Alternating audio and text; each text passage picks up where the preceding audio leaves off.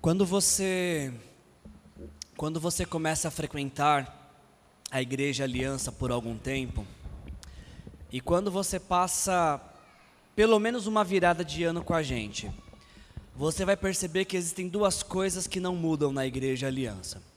E que você vai vir domingo após domingo e elas vão acontecer. Você vai voltar aqui ano após ano e você vai falar: de novo isso? Sim, de novo isso.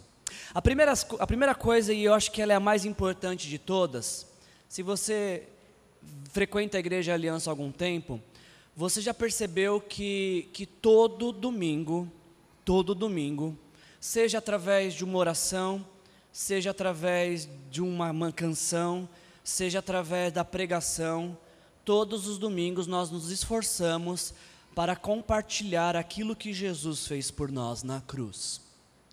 Eu diria que é quase impossível você vir aqui dois domingos e não ouvir pelo menos um desses domingos que os nossos pecados faziam separação entre nós e Deus, e que uma vez separados de Deus por conta dos nossos pecados, estávamos destinados à morte eterna, aquilo que a Bíblia chama de inferno.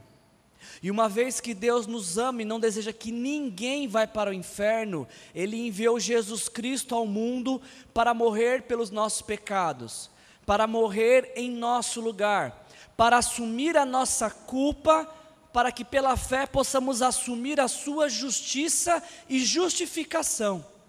Então, quando nós reconhecemos que a, a, a causa da morte de Jesus na cruz foram os nossos pecados, quando nós nos arrependemos e entregamos nossa vida para Jesus, recebendo Jesus como nosso Senhor e Salvador, nossos pecados são perdoados e nós recebemos o presente da vida eterna. Todos os domingos vocês vão ouvir isso de alguma forma.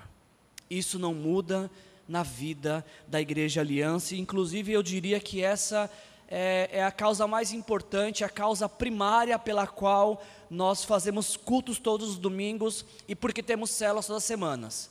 Porque nós queremos encontrar alguma forma, algum jeito de anunciar os feitos de Jesus na cruz. Não é por um acaso que as nossas celebrações elas se encerram com esta imagem aqui.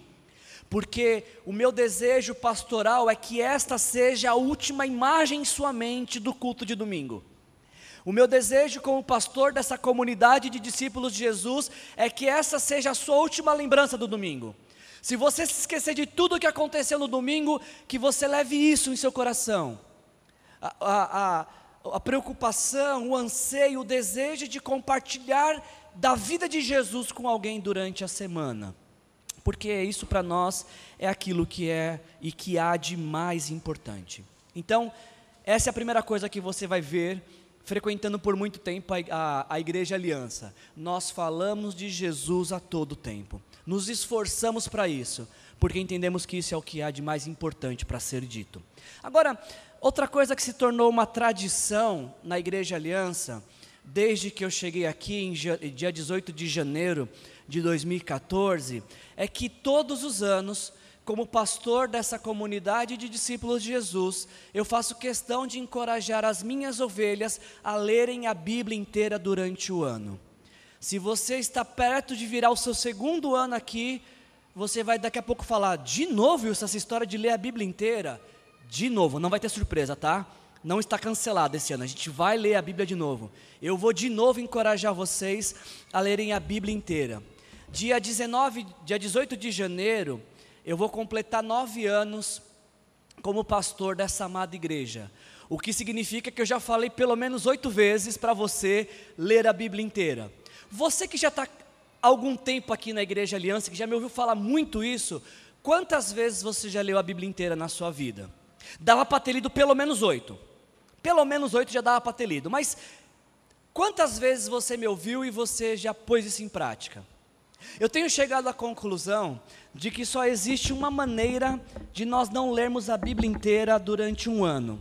E essa maneira é se nós não lermos a Bíblia todos os dias.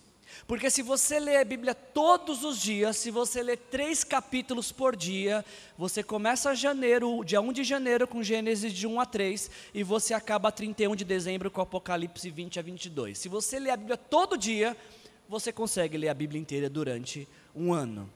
Agora, eu não sei se você já teve a curiosidade de perguntar por que, que o Wilson faz isso todo ano. Não dá para fazer um ano sim, dois não, porque todo ano ele fala disso. Ele não tem coisa melhor para falar, não sei se você fica bravo comigo, mas se você ficava bravo, deixa eu te explicar o porquê que eu faço isso. Eu faço questão que as minhas ovelhas, elas leiam a Bíblia, porque eu creio de todo o meu coração que é a palavra de Deus que nos transforma em discípulos de Jesus mais maduros, produtivos e eficazes. Eu creio de todo o meu coração de que o que você precisa para a sua vida é da palavra de Deus. Que a palavra de Deus é alimento para a sua alma. Eu, eu, sou tão enfático na leitura da palavra de Deus, porque eu realmente acredito que um dia, lendo a palavra de Deus, pode mudar toda a sua história. É por isso que eu falo que quando eu acabo de pregar, o seu dever não é confiar cegamente no que eu disse. O seu dever é eu acabei de pregar, você falar, deixa eu ver se é isso mesmo que o Wilson disse. Deixa eu dar uma conferida aqui se o que ele falou está dentro desse contexto, se ele não está distorcendo um texto bíblico, se ele está falando realmente o que está na Bíblia. É o seu dever. Como pastor, eu quero te encorajar a não confiar em mim como pastor, eu quero te te encorajar a confiar na palavra de Deus. É óbvio que eu quero me esforçar para ser confiável a você, mas aquilo que é perfeito e que nunca vai falhar com você é a palavra de Deus. Eu não tenho todas as respostas, a palavra de Deus tem. É por isso que alguma vez, algumas vezes algum de vocês fala, Wilson, eu estou pensando em fazer tal coisa da minha vida, o que você acha? E qual é a minha resposta para vocês? O que é que Deus está te falando sobre isso? Algumas pessoas ficam bravas porque elas esperam que eu dê uma resposta, uma solução, mas eu não tenho. Não tenho. O máximo que eu posso fazer é falar para você assim: vamos orar a respeito disso e ver o que a palavra diz? É o máximo que eu posso fazer. Eu creio de todo o meu coração de aquilo que você precisa, você vai encontrar na palavra de Deus para a sua vida porque ela tem todas as respostas que você precisa. E sinceramente, gente, eu espero que com o passar dos anos, se os nossos caminhos tomarem outros rumos, eu espero que algum dia vocês possam dizer: eu tive um pastor que ele tinha inúmeros defeitos. Pense um pastor com defeito, era o meu. Mas das raras virtudes que ele tinha, ele fazia questão de falar, de nos ensinar de que somos salvos exclusivamente pela fé em Jesus. E esse pastor insistentemente ah, nos encorajava a ler a Bíblia todos os dias. Se, se eu for lembrado por vocês por apenas essas duas coisas, eu creio que quando eu chegar no céu, Jesus vai falar para mim: servo bom e fiel. Se eu realmente atingir esse objetivo na sua vida, eu terei sido um bom pastor para você. Se você se lembrar, quando vier o nome Wilson à sua mente, ele for associado a Evangelho e Palavra de Deus, eu consegui. Eu consegui cumprir a minha vocação pastoral. Como eu tenho ensinado para vocês ao longo dos anos aqui como pastor da Aliança Vista Verde, a, a Bíblia, a palavra de Deus, ela tem diversos adjetivos pela qual ela é apresentada. Ela é a palavra de Deus, ela é espada, ela é fogo, ela é martelo, ela se apresenta de diversas formas. Mas para você ter uma, uma boa compreensão da Bíblia, você deve iniciar lendo a Bíblia, sabendo que ela é palavra de Deus, inspirada por Deus, ah, e também que é, trata-se de um livro de história. Preste atenção nisso, por favor. A Bíblia não é um, com, um livro de contos, ela não é um livro de fábulas, a Bíblia não é um livro de ficção, a Bíblia é um livro de história. E como toda história, ela tem um começo, ela tem um meio e ela tem um fim, como toda história. O que é interessante quando a gente lê a Bíblia é que quando você abre a sua a primeira página, em Gênesis 1, você vê a narrativa bíblica começa contando a história de Deus criando todas as coisas, do Deus que é criador.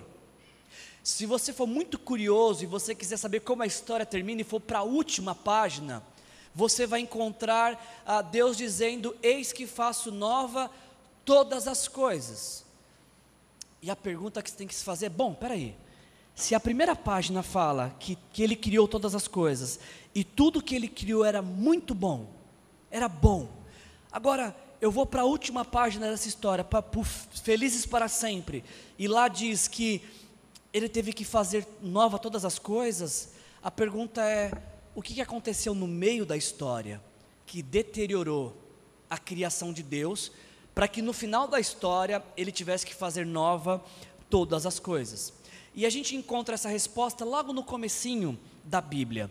A gente lê lá em Gênesis capítulo 2, versículos de 16 a 17, que o Senhor Deus ordenou ao homem coma livremente ah, de qualquer árvore do jardim, mas não coma da árvore do conhecimento do bem e do mal, porque no dia em que dela comer, certamente você morrerá. Deus decide estabelecer um delimitador de obediência algo que sinalizaria para ele e para o homem que criou ah, que este homem queria viver em obediência a Deus, em, em se relacionando com Deus, queria viver debaixo da orientação de Deus. Comer do fruto representaria ah, uma declaração de rebeldia contra Deus, de se colocar contra Deus, uma afronta a Deus. E o contrário é verdadeiro. Não comer do fruto representava: Deus, eu quero viver com o Senhor. Eu quero te obedecer. Eu quero viver sobre a sua orientação. Eu acho que você conhece como que essa história acaba.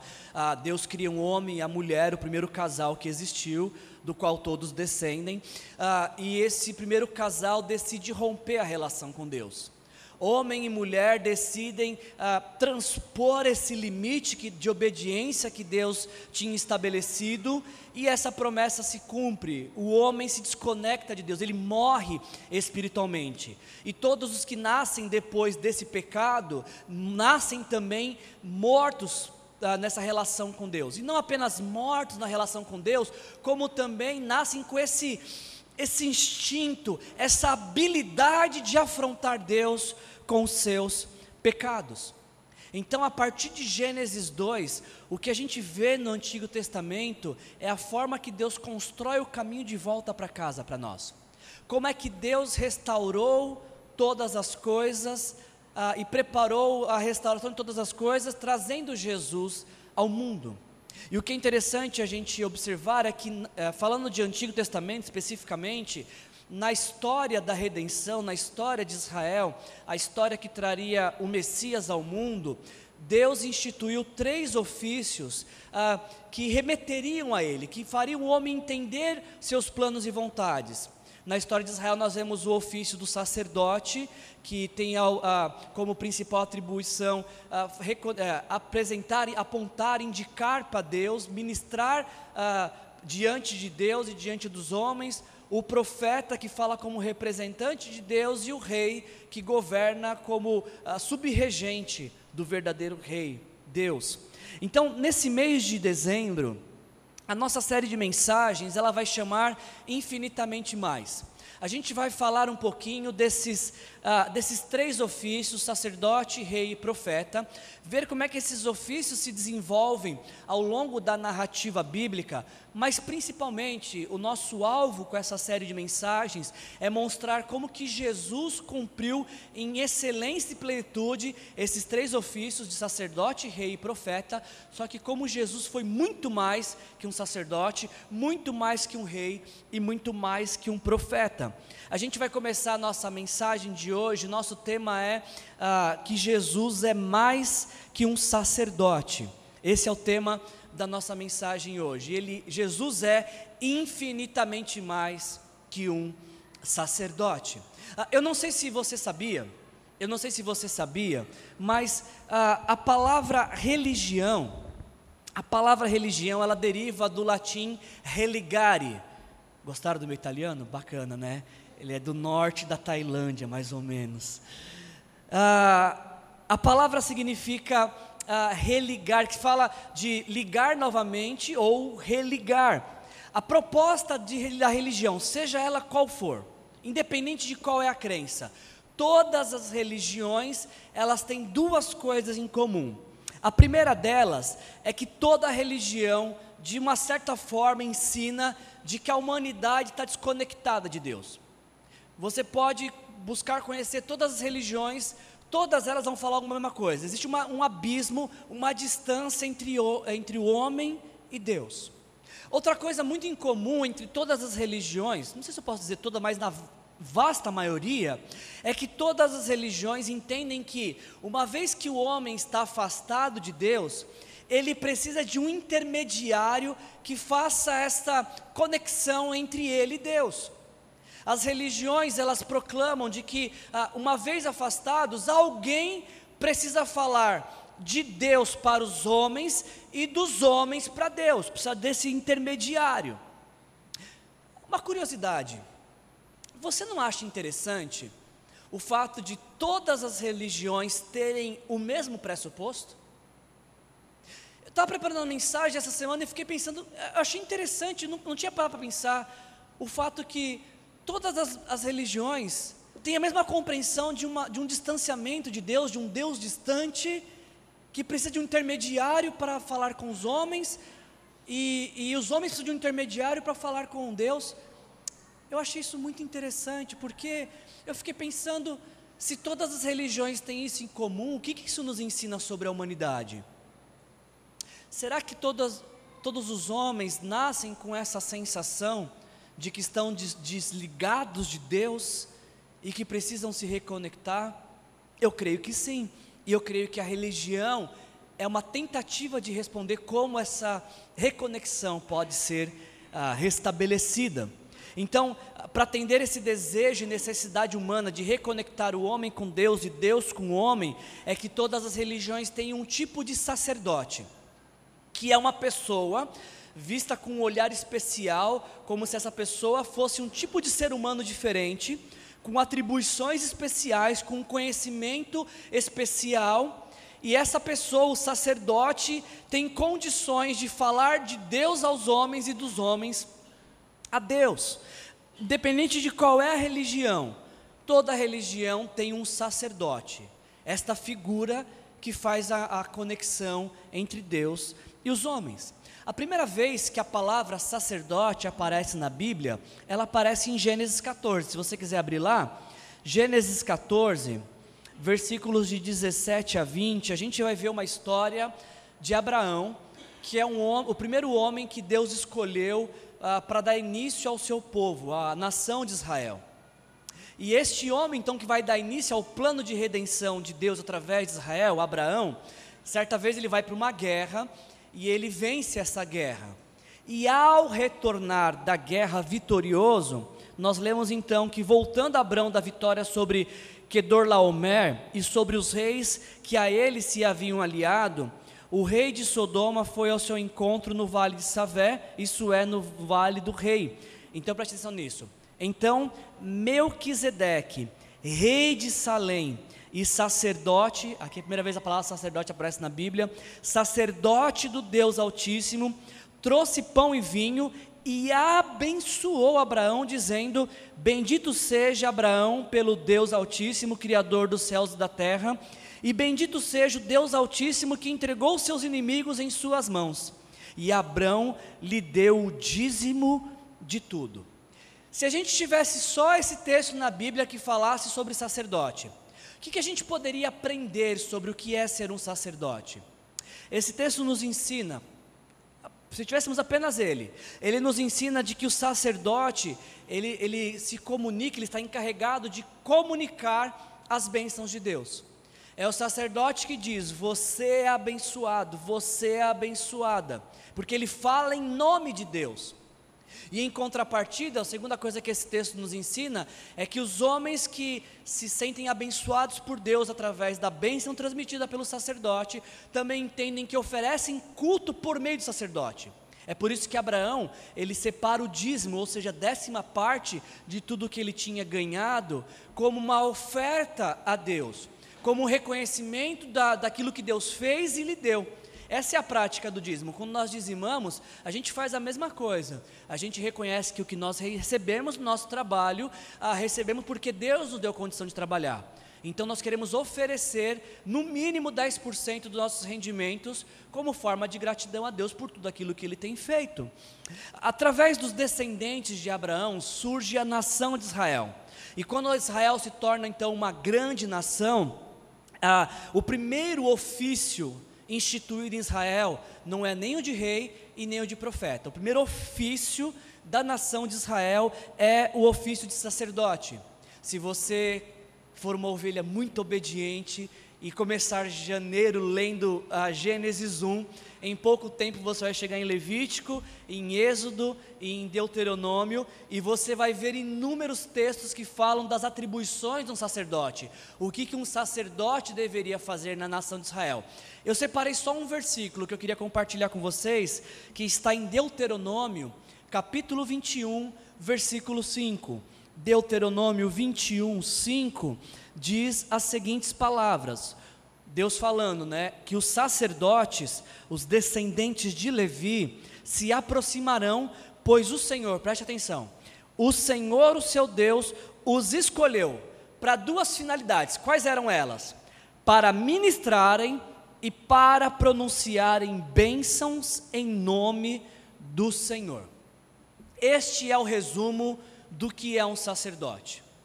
O sacerdote ele representa o povo diante de Deus através de sacrifícios, e o sacerdote representa Deus diante do povo através do ensino da lei de Deus, da vontade de Deus. Esse é o ofício sacerdotal.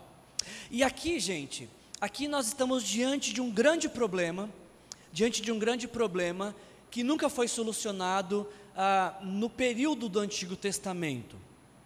E entrando no Novo Testamento, algumas pessoas ainda permaneceram com esse problema, porque não tinham compreendido a chegada do Messias ao mundo. Eu queria pedir que você abrisse sua Bíblia, por favor, em Hebreus capítulo 5.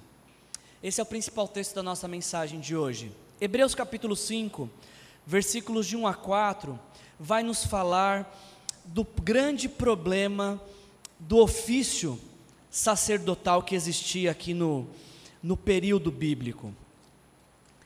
Em Hebreus capítulo 5, versículos de 1 a 4, nós lemos as seguintes palavras: ah, Todo sumo sacerdote, nos diz o texto, todo sumo sacerdote é escolhido dentre os homens e designado para representá-los em questões relacionadas ah, com Deus e apresentar ofertas em sacrifícios pelos pecados.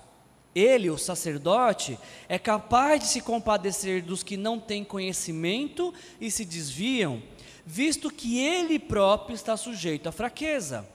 É por isso que ele precisa oferecer sacrifícios por seus próprios pecados, bem como pelos pecados do povo.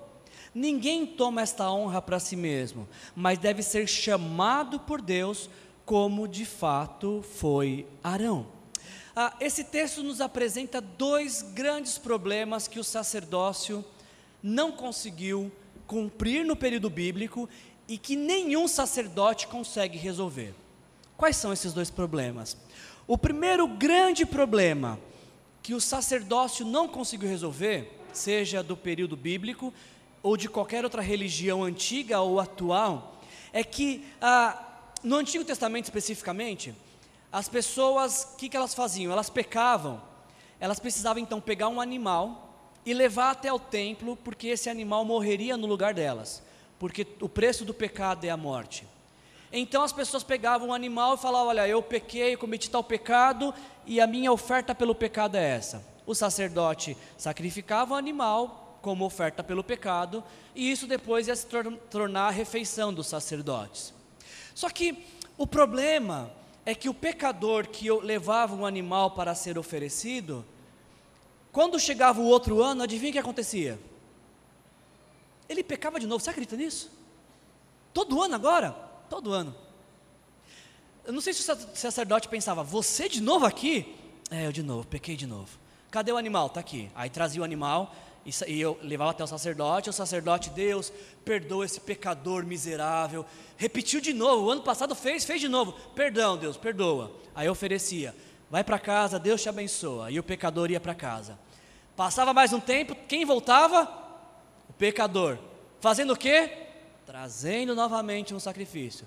Pecou de novo? Pequei. E isso se repetia, repetia, repetia. O grande, primeiro grande problema do sacerdócio é que os pecadores não paravam de pecar. E precisavam oferecer sacrifícios pelos seus pecados, dia após dia, mês após mês, anos após anos, porque apesar de sacrificarem, eles continuam, os pecadores continuavam escravos do pecado, tendo suas vidas reorientadas pelo pecado, conduzidas e inspiradas pelo pecado o sacrifício que os sacerdotes ofereciam não conseguia libertar os pecadores de seus pecados e eles continuavam afastados de Deus por conta disso, dos seus pecados. O que eu acho muito interessante, olhando para esse texto, é que, embora a gente está falando de uma coisa que aconteceu no Antigo Testamento, o quanto que esse texto é real para os nossos dias. Você não acha? Eu estava lendo esse texto e eu achei ele tão atual para os nossos dias, porque quantas pessoas nos nossos dias também não, não pensam, não acreditam que precisam fazer algum sacrifício para que Deus as ame, as perdoe ou lhes conceda o seu favor? Você já conheceu alguém que se sacrificou para ser abençoado por Deus? Você já conheceu alguém que se sacrificou para ser amado por Deus? Se você nunca conheceu, Prazer, meu nome é Wilson. Estou muito feliz que vocês estão aqui nessa noite.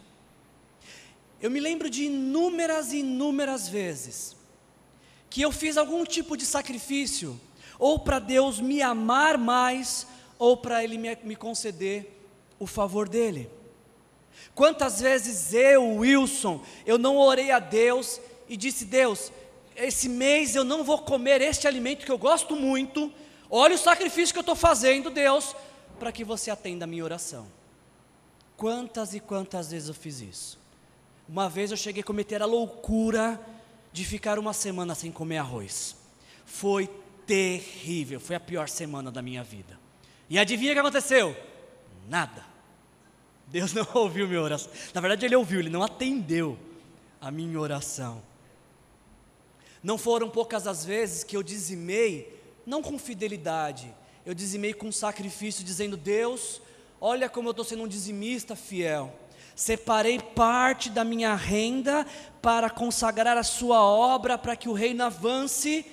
Então Deus agora dá seus pulos aí e me abençoa. Esse dinheiro que eu estou te oferecendo, eu preciso pelo menos três vezes mais para a conta ficar positiva esse mês. Não foi uma, nem duas, nem três vezes que ao longo desses meus 25 anos como discípulo de Jesus, que eu recorri a igrejas especiais ou a pessoas especiais que eu achavam que tinha algum tipo de conexão, algum time diferente com Deus, e eu disse, eu acho que eu vou conversar com essa pessoa para ver se ela tem alguma mensagem de Deus para mim. Não foram poucas vezes que eu fiz isso. Teve uma vez em especial na minha vida, que eu decidi fazer um voto com Deus. Eu falei, Deus, eu vou por sete semanas orar no monte. Nada vai me impedir. Faça esse voto com o Senhor. E eu espero, Deus, que o Senhor honre este voto que eu estou fazendo contigo. Então lá estava eu. E eu tinha um companheiro de monte. Eu tinha um companheiro de oração. E a gente ia para um monte, a gente chamava aquele monte de Vale dos Profetas, que era cheio de gente orando. Pensa num lugar lindo assim, a céu aberto, que você via estrelas, um, um, céu lindo à noite assim, e gente orando, gente cantando, gente orando em língua, gente profetizando, coisa linda de viver, gente. E eu no meu voto lá com Deus, né? E meu companheiro de, de, de, de jornada. Teve uma vez, de uma dessas sete semanas, acho que foi lá pela quinta, estava quase de acabando o voto, né? No dia que eu tinha escolhido para fazer esse voto, caiu uma chuva, tipo chuva festa brasileira, sabe? entendedores entenderão, da festa que a gente teve aqui, daquele tipo de chuva, um pé d'água, e eu, crente, falei: eu não vou romper meu voto com Deus por causa de uma chuvinha, eu vou lá para o monte orar. Liguei para o meu amigo, falei: estou passando aí para te pegar. Ele falou: você está maluco com essa chuva? Eu não vou, não. Falei: mas que crente que é você? Que uma chuva te para de orar, te impede de orar. Você não vai? Eu vou sozinho. Cheguei no monte, gente, só estava eu. Não tinha ninguém naquele lugar. Óbvio, né? Uma chuva, um perigo enorme de tomar um raio na cabeça. Mas lá estava eu, orando debaixo de chuva, com medo de tomar um raio, mas orando. E aí acabaram as sete semanas, fiz o voto completo, gente. Sete semanas, nada me interrompeu. Adivinha o que aconteceu?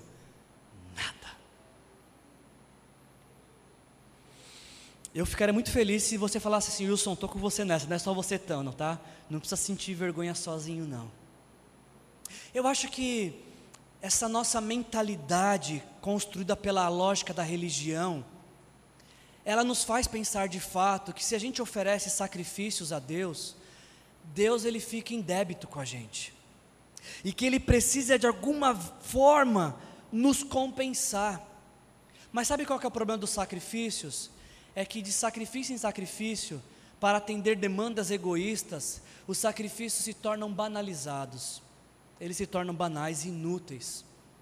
Porque no Antigo Testamento pode ser que de fato, a primeira vez que alguém leva um cordeiro ao templo e fala: Meu Deus, o que, que eu fiz? Esse animal vai morrer em meu lugar, eu estou tão arrependido, me perdoa, Senhor. Pode ser que na primeira vez haja um, um, uma, uma contrição mesmo, de alma, de coração.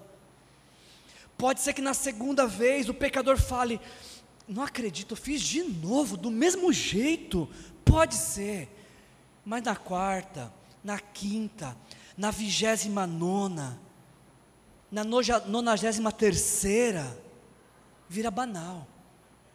É, mais um animal. É por isso que nos dias de Jesus, ah, dentro do templo, existia uma, um departamento de vendas. Para você não ter que trazer seu animal, você podia comprar no templo.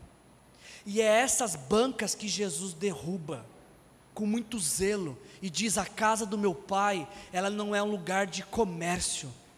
Por que, que Jesus fala isso? Porque estava até comerci... o perdão era até comercializado.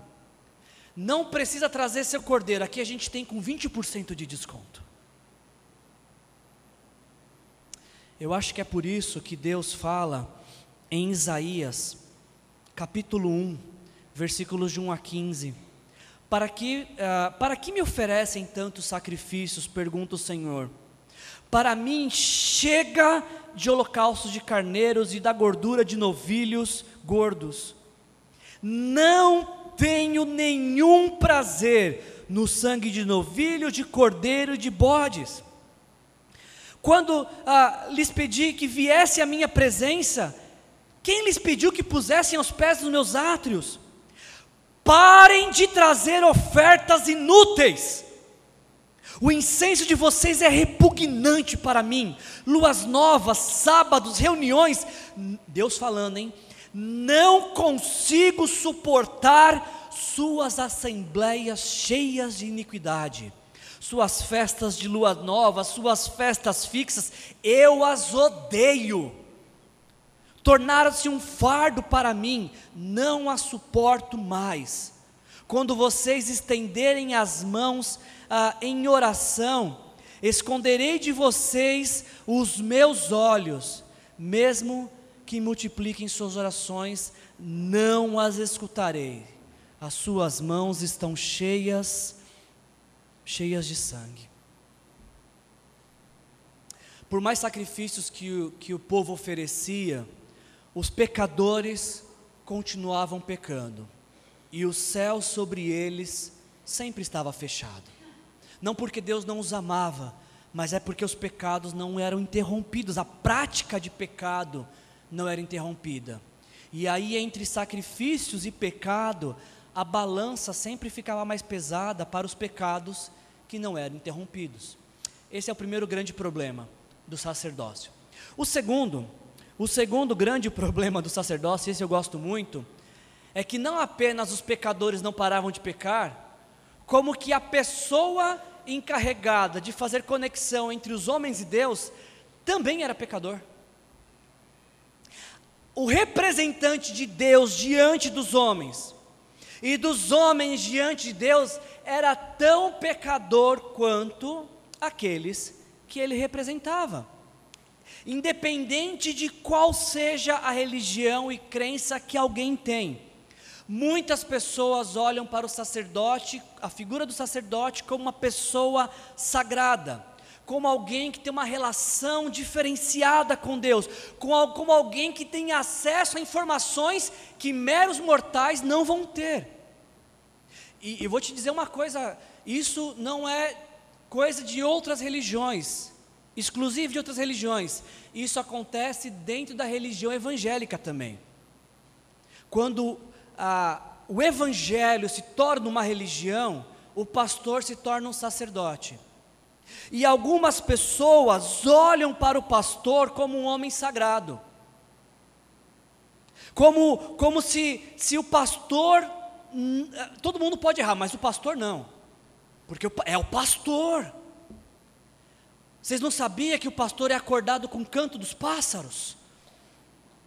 A casa do pastor acorda, amanhece todo um sereno assim. As crianças nem bafo tem de manhã porque é a casa do pastor. Você acha que pastor briga com a esposa? Imagina, vivem em constante lua de mel. Os filhos tudo educadinho, limpinho. Não tem criança de pastor que está com o nariz correndo. Porque é uma família perfeita. Ai, ai, ai. Mal sabem vocês. Ou sabem e fazem vista grossa. E sabe o que é o pior, gente? Não é quando as, os membros de uma igreja acham que o pastor é sagrado. Eu acho que o pior é quando o pastor acha que ele é sagrado. Quando o pastor vai em algum lugar e ele não se apresenta pelo nome pessoal dele, ele se apresenta como pastor. Gente, eu já vi isso em buffet infantil. Tá com a lista lá, nome Wilson, Gisele, nome Pastor Joaquim. Como pastor? Tem um Joaquim, mas pastor não tem. E o pior ainda, não é isso. Não é quando o pastor se apresenta como pastor, é quando a esposa dele se refere a ele como pastor. E ela está conversando com as pessoas e diz: Ah, já falei isso para o pastor e o pastor vai resolver isso. Como assim? Eu acho um absurdo. É engra ser engraçado se não fosse triste, mas eu acho um absurdo quando um homem pecador que está nessa função pastoral, por graça e misericórdia de Deus, ele acha que ele é mais especial do que a congregação que ele ministra. Não é, não é. Eu não sou melhor do que nenhum de vocês aqui. Eu não estou aqui porque eu tenho algo que vocês não têm. Na verdade, eu estou aqui nesta hora, nesse momento, porque eu tenho algo que muitos de vocês têm, que é o Espírito Santo de Deus. De forma que estou eu aqui, mas poderia estar qualquer um de vocês, se Deus também os chamasse e o capacitasse. Nossa, gente, que vergonha quando eu participo de, de, de encontro de pastores e a gente está conversando numa mesa e, e, e o vocabulário é até meio popular. Nós vai, a gente vamos, mas quando vai orar, Deus exaltado, excelso, sublime, muda o vocabulário, muda o, o timbre da voz, muda por pensarem que são especiais, que são sagrados. Não são. Não são. A igreja de Jesus tem um homem sagrado e o nome dele é Jesus Cristo. A igreja de Jesus não tem homens especiais, pessoas com uma unção especial. A igreja de Jesus tem um especial e o nome dele é Jesus Cristo, o Filho de Deus. Nunca perca isso de vista. Nunca jogue sobre mim expectativas que você deve jogar só sobre Jesus. Eu não sou seu bom pastor, o seu bom pastor se chama Jesus. Ele é o seu bom pastor, ele tem tudo para te oferecer do que você precisa. Eu, como pastor auxiliar de Jesus, eu só posso me juntar a você em oração e falar: Deus, tem misericórdia deste pecador e deste pecador, e nos ajuda a entender tua vontade, a entender o que o Senhor quer para as nossas vidas. A religião tem um grande problema, é que os pecadores não param de pecar, por mais rituais de sacrifício que eles cometem. E os sacerdotes também são pecadores, também necessitam ser salvos, também estão sujeitos à morte, ao cansaço, à doença, a, a, a essas enfermidades da alma que a gente chama de pecado. E como é que um pecador vai interceder por outro pecador? Não tem como. E aí então a gente conclui essa mensagem revelando o grande o grande drama da religião. Qual é? É que a religião, seja ela qual for, seja ela qual for, ela é como uma, uma grande escada que aponta para o céu. E os sacerdotes dizem: cumpram rituais, cumpram rituais, para vocês subirem essa escada e chegarem até os céus. E os pecadores vão cumprindo rituais, eles vão para a igreja, eles dão o dízimo, eles jejuam, eles oram, eles sabe, fazem abstinência de arroz, é, de, de pudim, de chocolate, eles fazem votos, vão sete semanas consecutivas para o monte e vão subindo. Só quando chega no último degrau, eles percebem, independente de qual religião é, que o último degrau não estabeleceu uma conexão com Deus. O último degrau da religião foi insuficiente para reconectar os, uh, Deus com os homens e os homens com Deus. O problema da religião, seja ela qual for, inclusive a evangélica, é que por mais rituais que sejam praticados, o fim da escada não chega nos céus. Porque o fim da escada aponta para uma infinidade de degraus que seriam necessários colocar para se chegar até o céu. Uma vez que o homem não consegue resolver esse problema, Deus tomou a iniciativa para resolver esse problema. E como é que Deus solucionou esse problema? O que é que Deus fez que nenhuma religião conseguiu fazer, foi incapaz de fazer? Se você ainda está com a sua Bíblia aberta em Hebreus, pula uma página. Olha o que diz lá em Hebreus capítulo 7, versículo 22 a 28, e com isso a gente encerra a mensagem nesta noite. Hebreus 7, capítulo 22 a 28. Jesus. Na sua Bíblia também está Jesus, o versículo 22? Não está o Wilson, não, né? Graças a Deus. Senão a gente ia falar para você rasgar essa Bíblia porque ela é herética. Mas está Jesus, destaca, tá? Jesus tornou-se por isso mesmo a garantia de uma aliança superior.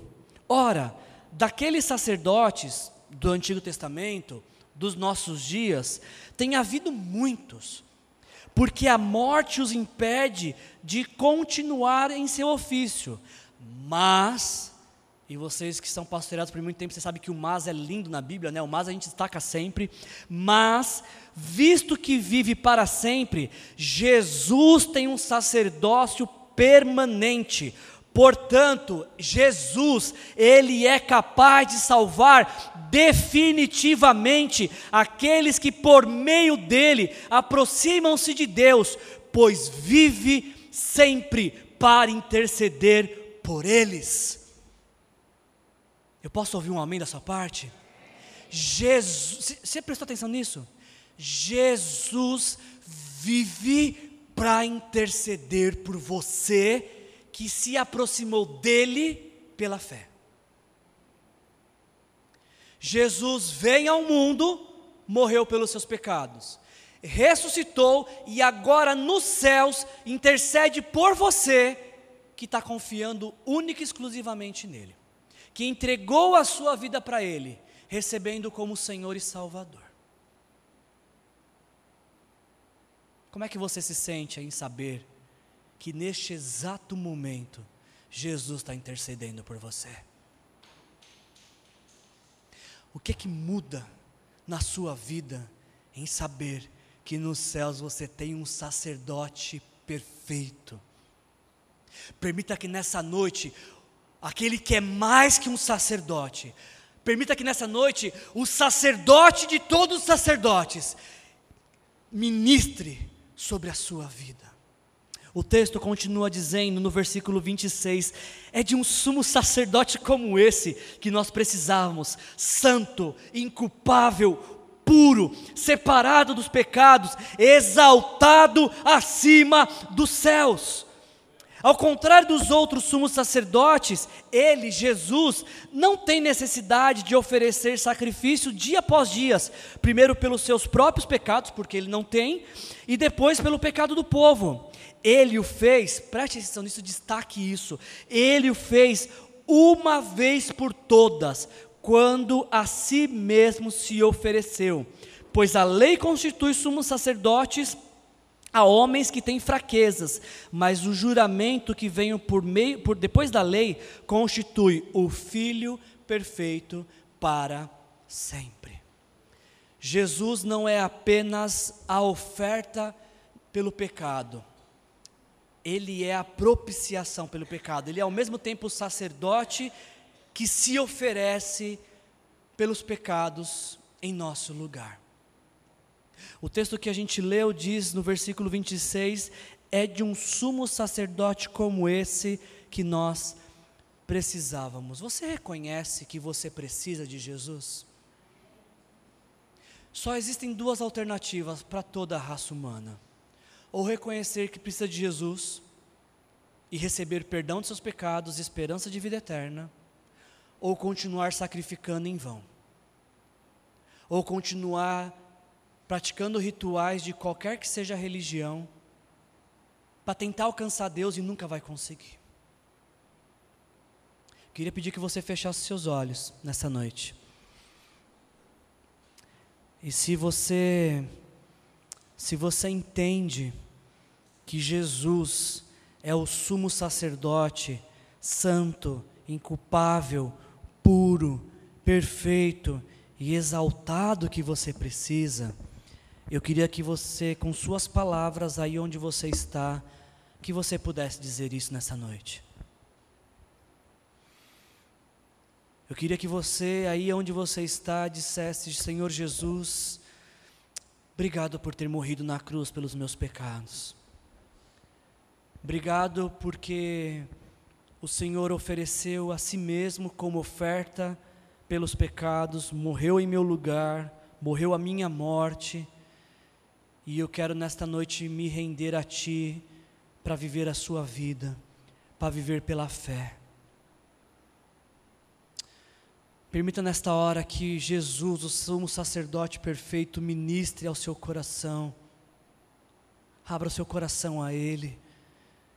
Ele está intercedendo por você nesta hora. Ele está ouvindo a sua oração e Ele está apresentando essa oração diante do Pai nesta hora.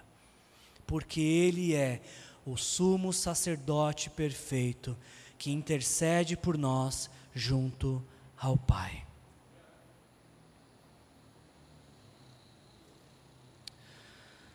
Obrigado, Jesus querido, por ter por ter se oferecido na cruz em nosso lugar. O Senhor foi o único sacerdote que fez a oferta e ofereceu a si mesmo como oferta, Senhor. Nós não éramos dignos e continuamos não sendo, sendo dignos desta oferta, Senhor. E ainda continuamos, Senhor, pecadores que precisam ser diariamente transformados pelo poder do Espírito Santo. A diferença, Senhor, entre nós e qualquer outros pecadores é que nós não oferecemos mais sacrifícios. Porque apesar de continuarmos pecando, a gente entende, Senhor, que Jesus foi o sacrifício perfeito e único e suficiente para que nossos pecados fossem perdoados. E uma vez que que nos rendemos a Ti, Senhor, nós ainda lutamos contra o pecado. Nós não queremos Te desagradar, Senhor. Nós continuamos lutando contra o pecado, mas não não vivemos mais na prática do pecado, porque o Senhor nos libertou do pecado. Obrigado, Jesus, por essa bendita libertação, Senhor. Agora a gente te pede, Senhor, que o Senhor nos permita compartilhar dessa dessa salvação, Senhor. Que o Senhor nos concedeu, nos permita agora compartilhar com inúmeras de outras pessoas essa semana, Senhor. para que outras pessoas também possam conhecer o sacerdote perfeito que morreu em nosso lugar e ressuscitou e intercede por nós junto ao Pai. Essa é a nossa oração, Senhor. Gratos em nome de Jesus. Amém. Amém. Se você precisa de oração nesta noite, se você quer entregar a sua vida para Jesus, ocupe uma dessas primeiras cadeiras. Alguém vai vir orar com você. Não alguém especial, tá?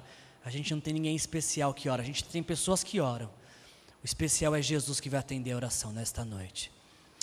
Que a graça do nosso Senhor Jesus Cristo, o amor do nosso Deus o Pai e a comunhão com o Espírito Santo nos aproxime de Jesus, o sacerdote perfeito. Sejam cheios do Espírito Santo.